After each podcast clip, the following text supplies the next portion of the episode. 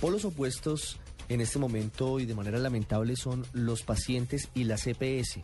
Por todas las quejas que hemos escuchado por el drama de los ancianos, por el drama de los niños que no tienen un fácil acceso al servicio de salud.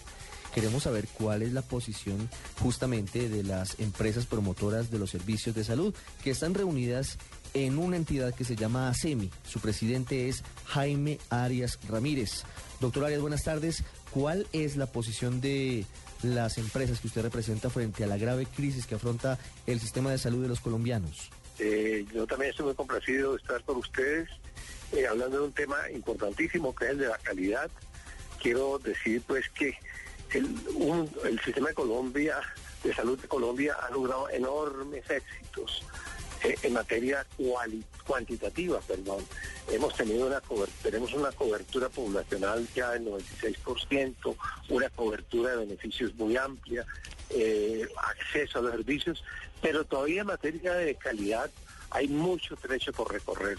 Eh, yo creo que esta nueva etapa que se tiene que iniciar en Colombia ahora es precisamente hacia la calidad, hacia la excelencia, y es una etapa interesante pero dura y va a tomar un tiempo antes de que podamos decir que los servicios de Colombia son excelentes, es decir, que son eh, cálidos, eh, integrales, eh, oportunos, etcétera.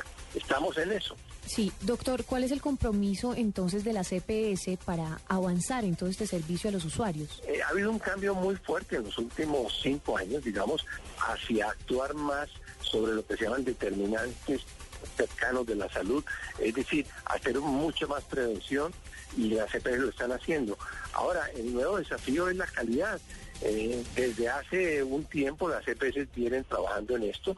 Parte de la calidad es mejorar esos trámites administrativos, que no es culpa de las CPS solamente, también hay que señalar aquí que hay demasiados requisitos por parte del gobierno. Y el segundo campo ya es la atención médica. Yo creo que Colombia necesita moverse hacia un sistema de atención médica distinto.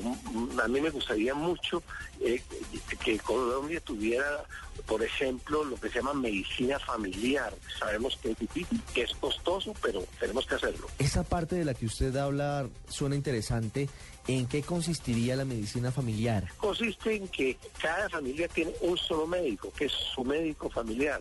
Eh, eh, cada médico tiene más o menos unas mil familias, es decir, unas 2.500 personas. Eh, es un sistema que permite una continuidad, una cercanía entre el médico y la familia, una integralidad de los servicios. Me parece que a eso le tiene que apuntar Colombia. ¿Y si es viable en Colombia? Ya, hay varias EPS que lo están haciendo ya desde hace algunos años, pero para extenderlo a todo el país se necesitarán por lo menos 10 años, porque hay que entrenar esos médicos familiares y los equipos de salud, las enfermeras, etcétera. Entonces, sí es posible, pero implica una gran disciplina del país, del sector educativo, eh, de todos. No es una tarea sencilla. Doctor Jaime Arias, ¿qué va a pasar con la reforma a la salud y la ley estatutaria, lo que se está tramitando en el Congreso? ¿Pueden estas normas solucionar en algo los problemas del sistema? ¿Pueden aliviar la situación de los colombianos? Yo creo que esa reforma tiene algunos puntos buenos, pero tiene muchos puntos malos.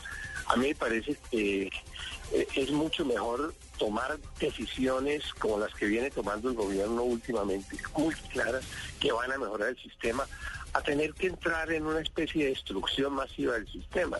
Yo pues creo que esa reforma hay que pensarla mucho más. Hay muchas preguntas de la gente. Ellos dicen que qué va a pasar con el control de los precios a los medicamentos. ¿Cómo lo ven desde la CPS? No, nosotros creemos que en Colombia hubo una época en que se dispararon los precios de eh, se dejaron completamente libres y, pues eh, toda la cadena que funciona ahí, que no solamente es la industria farmacéutica, sino los intermediarios, hasta las farmacias, pues abusaron de eso. Eh, pero yo creo que eso ha sido corregido y la propia industria farmacéutica ha celebrado esto, ha dicho que le parece bien. Yo soy optimista, me parece que los precios de los medicamentos se van a controlar. Algo final, doctor Jaime Arias, quisiera que desde su corazón como un hombre conocedor del sistema de salud, le enviara un mensaje a los colombianos que tienen que trasnochar haciendo fila para que les den una cita, que en muchos casos tienen que padecer dolores en una sala de urgencias ante la indolencia de médicos y de enfermeras. ¿Qué mensaje les daría usted? Mi mensaje es de optimismo, mi mensaje es de que sigamos construyendo entre todos un sistema de salud que sea el mejor de América Latina. Hemos tenido grandes logros, pero nos falta un camino por recorrer y ese camino lo tenemos que recorrer entre todos, no solamente el gobierno, las EPS, ni los hospitales, todos los colombianos tenemos que sumarnos a esto. Ese sería mi mensaje. Doctor Jaime Arias, muchas gracias por haber estado aquí en el radar de Blue Radio. Muchas gracias. Estamos detrás de los hechos de la semana en El Radar de Blue Radio. Ya hemos escuchado a toda la población colombiana que ha sido afectada con todas las irregularidades del sistema de salud eh, en este país, pero vamos a mirarlo sobre la perspectiva de qué está pasando con los médicos, qué opinan ellos. Vamos a saludar en este momento a Rodrigo Córdoba. Él fue presidente de la Asociación Colombiana de Sociedades Científicas. Doctor, muy buenas tardes. Cuéntenos eh, desde la perspectiva de los médicos, ¿cómo ven toda esta situación de la salud en Colombia? Sin lugar a dudas, de los avances del último siglo ha estado relacionado con los medicamentos. Los medicamentos que han permitido pues la evolución favorable de una serie de enfermedades de todo tipo, desde el inicio del proceso del calmar el dolor o el desarrollo de la medicación antibacteriana, es decir, la aparición de la penicilina, que cambió de manera muy importante pues las expectativas de vida de muchas personas y así en, un número significativo de entidades clínicas y en los últimos tiempos el desarrollo de productos desarrollados a partir de eh, células vivas, como es el prevenir enfermedades con el desarrollo de las vacunas y la aparición de productos eh, en enfermedades que tenían unos pronósticos mucho más dramáticos por las características invalidantes que generaban. Muchas veces nos vemos asaltados en los medios de comunicación por una serie de productos para algunas indicaciones que no tienen un mayor nivel de evidencia o aún algunos personajes que en algunas ocasiones son colegas que ofrecen soluciones mágicas como medicamentos y para enfermedades que no tienen el suficiente contraste científico y los seres humanos lamentablemente se exponen a que sus enfermedades se desarrollen evolucionen de una manera mucho más tórbida y que cuando queramos restablecer el bienestar pues es mucho más complejo por el deterioro y el daño que va avanzando.